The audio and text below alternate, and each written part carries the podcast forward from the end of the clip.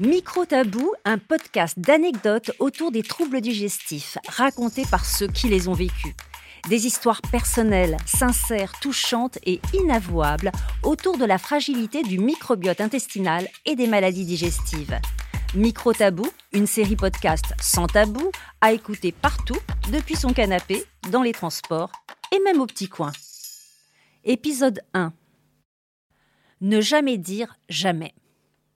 À 16 ans, Juliette a appris qu'elle était atteinte de la maladie de Crohn, une pathologie dont on ne guérit pas.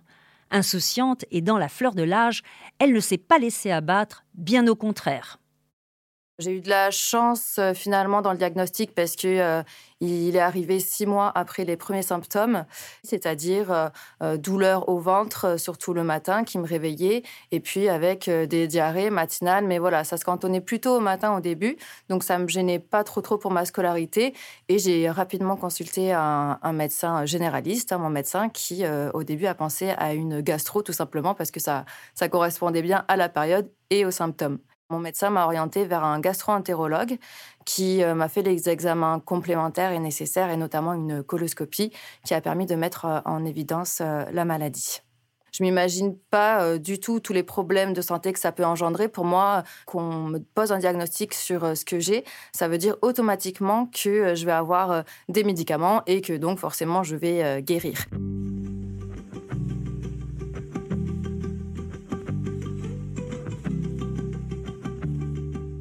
Et moi, j'avais vraiment euh, besoin d'avoir cette vie normale. Donc, c'était vraiment la course à la normalité. Il y avait le côté euh, Juliette euh, fêtarde, qui a beaucoup de potes et qui s'amuse. Et puis, le côté, en fait, où ben, je paye les pots cassés parce que le lendemain, moi, ça va pas du tout. Parce que j'essaie de gérer les crises aussi en public et parce qu'en en fait, il y a une facette que j'essaie de contrôler euh, voilà, c'est un espèce de combat en fait avec la tête euh, qui, qui, est jeune, qui veut faire plein de choses, et puis le corps euh, qui dit non, t'en es pas capable.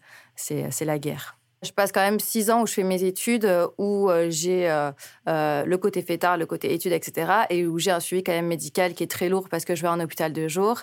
j'ai un traitement, j'en ai fait deux, puisque le premier, je ne l'ai pas toléré et j'ai fait tout de suite une allergie. Euh, et puis à côté de ça, ben, j'ai essayé euh, des régimes aussi. C'était un petit peu la période régime sans gluten, euh, régime sans lactose, régime sans fibres. j'ai essayé la méditation, j'ai essayé le yoga.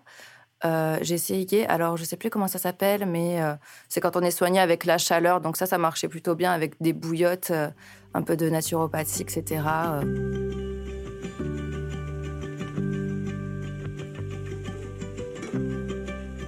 J'ai acheté un, un, aller, simple pour le Sri Lanka euh, parce que voilà, là au moins on me demandait rien, je partais toute seule, j'étais tranquille et c'était aussi l'occasion de réaliser un rêve parce que euh, là je me disais bon je tiendrai pas comme ça euh, encore encore longtemps donc je me voyais pas trop avoir 30 ans moi à ce moment-là. J'avais pas de contraintes, j'avais pas d'horaire, euh, j'avais, euh, je mangeais quand je voulais, je faisais la sieste quand je voulais, je rentrais quand ça allait pas, etc. Donc finalement, c'est beaucoup plus facile évidemment à gérer. Ça m'a redonné envie euh, d'y aller, de me battre et de de reprendre un traitement médical et un suivi aussi. j'ai fait de l'acupuncture, j'ai fait de la sophrologie, j'ai repris le, le yoga, j'ai fait de la méditation aussi. Enfin, vraiment, je me suis mis toutes les chances de mon côté au niveau de l'hygiène de vie pour déjà que ça aille mieux. Et puis après, je suis allée consulter.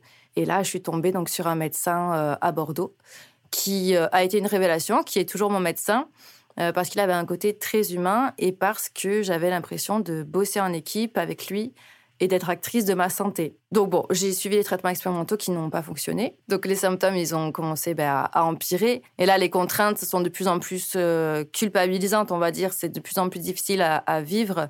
Forcément, je poussais mon corps dans ces derniers retranchements.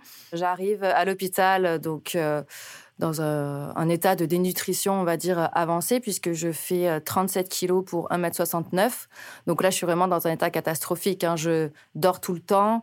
Même au travail, quand j'ai une pause d'une heure, euh, j'ai mon oreiller euh, sous le bureau, je me repose. Enfin, j'en peux plus, quoi. Je me traîne, je sors plus, je fais que bosser, dormir et promener mon chien. C'est, ça se résume à ça, ma vie. Et donc, le médecin m'envoie à l'hôpital pour que je puisse bénéficier de la nutrition artificielle. Mais on me fait quand même un, examen, une coloscopie, qui montre que l'état de mes intestins est tellement catastrophique que bah, il reste plus qu'une solution. Mon pronostic vital est engagé. Donc, la dernière solution, c'est vraiment l'iléostomie définitive.